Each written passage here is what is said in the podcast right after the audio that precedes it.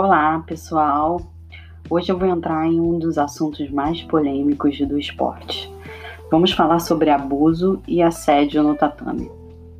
A mulher que nunca sofreu um assédio no jiu-jitsu, no tatame, pode sentir-se uma privilegiada. É, eu vou contar uma história aqui para vocês bem rápida. A iniciação no jiu-jitsu de uma menina de 15 anos foi bem complicado e poderia ter tirado-a para sempre do esporte.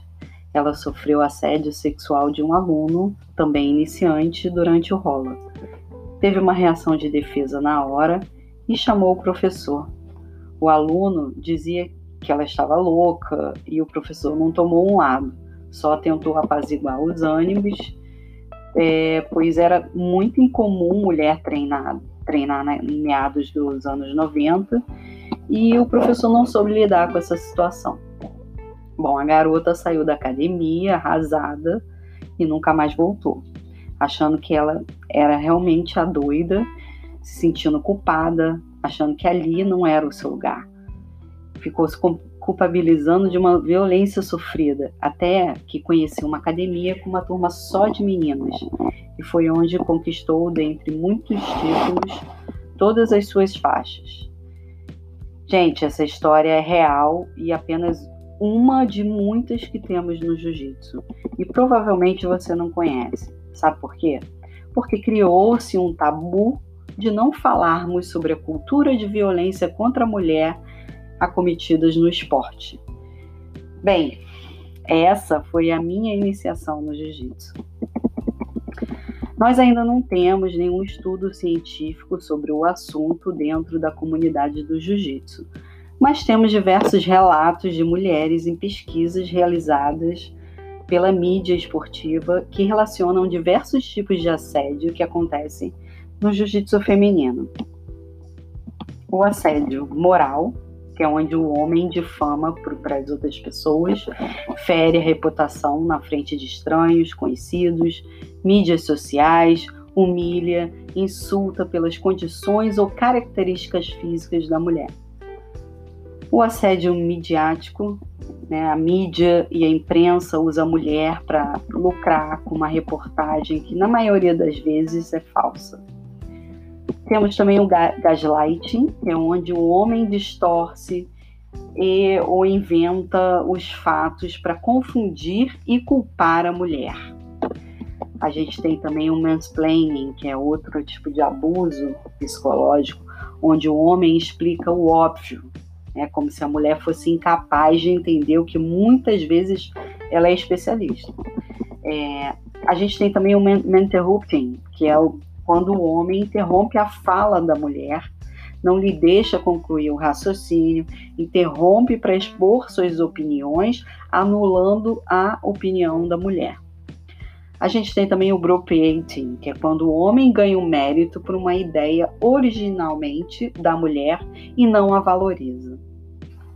E ainda assim temos também o mobbing, que é uh, o homem manipulando a comunicação, a reputação, o trabalho e as contra, contrapartidas laborais da, da vítima, da mulher, né? Uh, por exemplo, as remunerações do trabalho.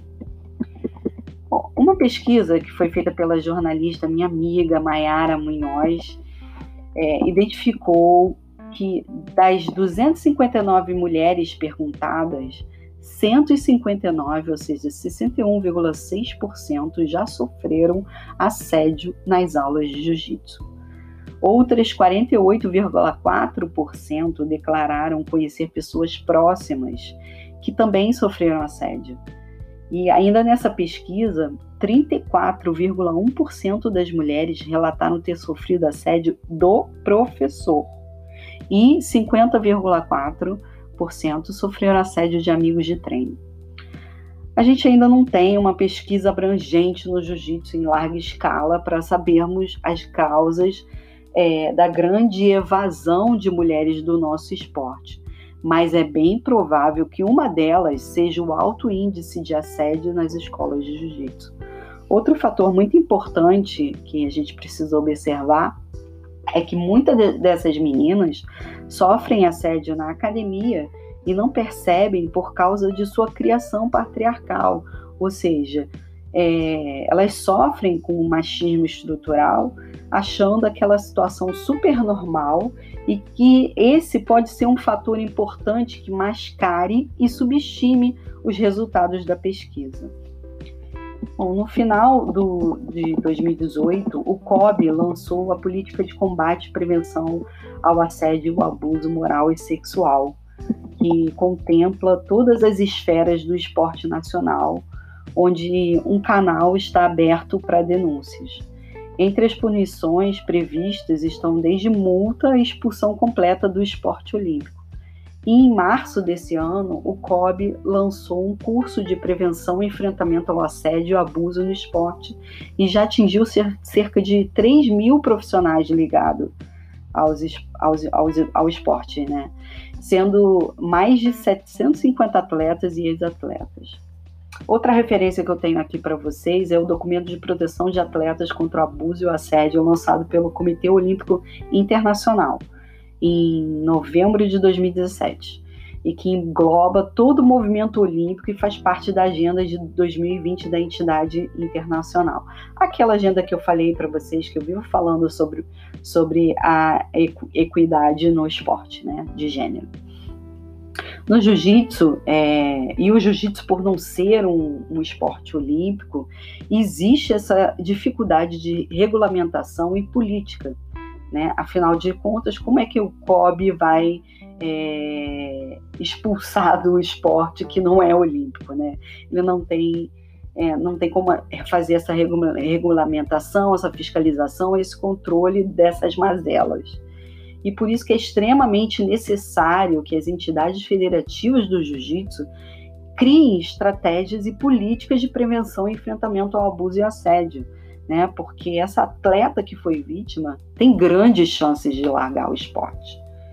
É, então, o, o, esses casos de violência contra a mulher dentro do esporte é, é maléficos até no sentido comercial é, de evolução do esporte, né? Essa iniciativa é, de, de, criar essa, essa, política seria uma grande evolução dentro do nosso esporte, uma vitória para o jiu-jitsu feminino. Né? Uma, uma entidade federativa é muito mais que um, que um organizador de campeonato. Ela tem, acima de tudo, responsabilidade social de adotar postura, comportamento, ações que promovam o esporte de uma forma educacional e inclusiva. Né? Uma pesquisa é, mostrou que o assédio no esporte pode ocorrer em qualquer, com qualquer um em qualquer lugar, né? independente do esporte, porque essas violências estão relacionadas à característica de sociedade que vivemos. As mesmas preocupações que afligem a sociedade em geral também afetam o meio esportivo, né? O esporte é o espelho da sociedade, ele não está isolado em uma bolha.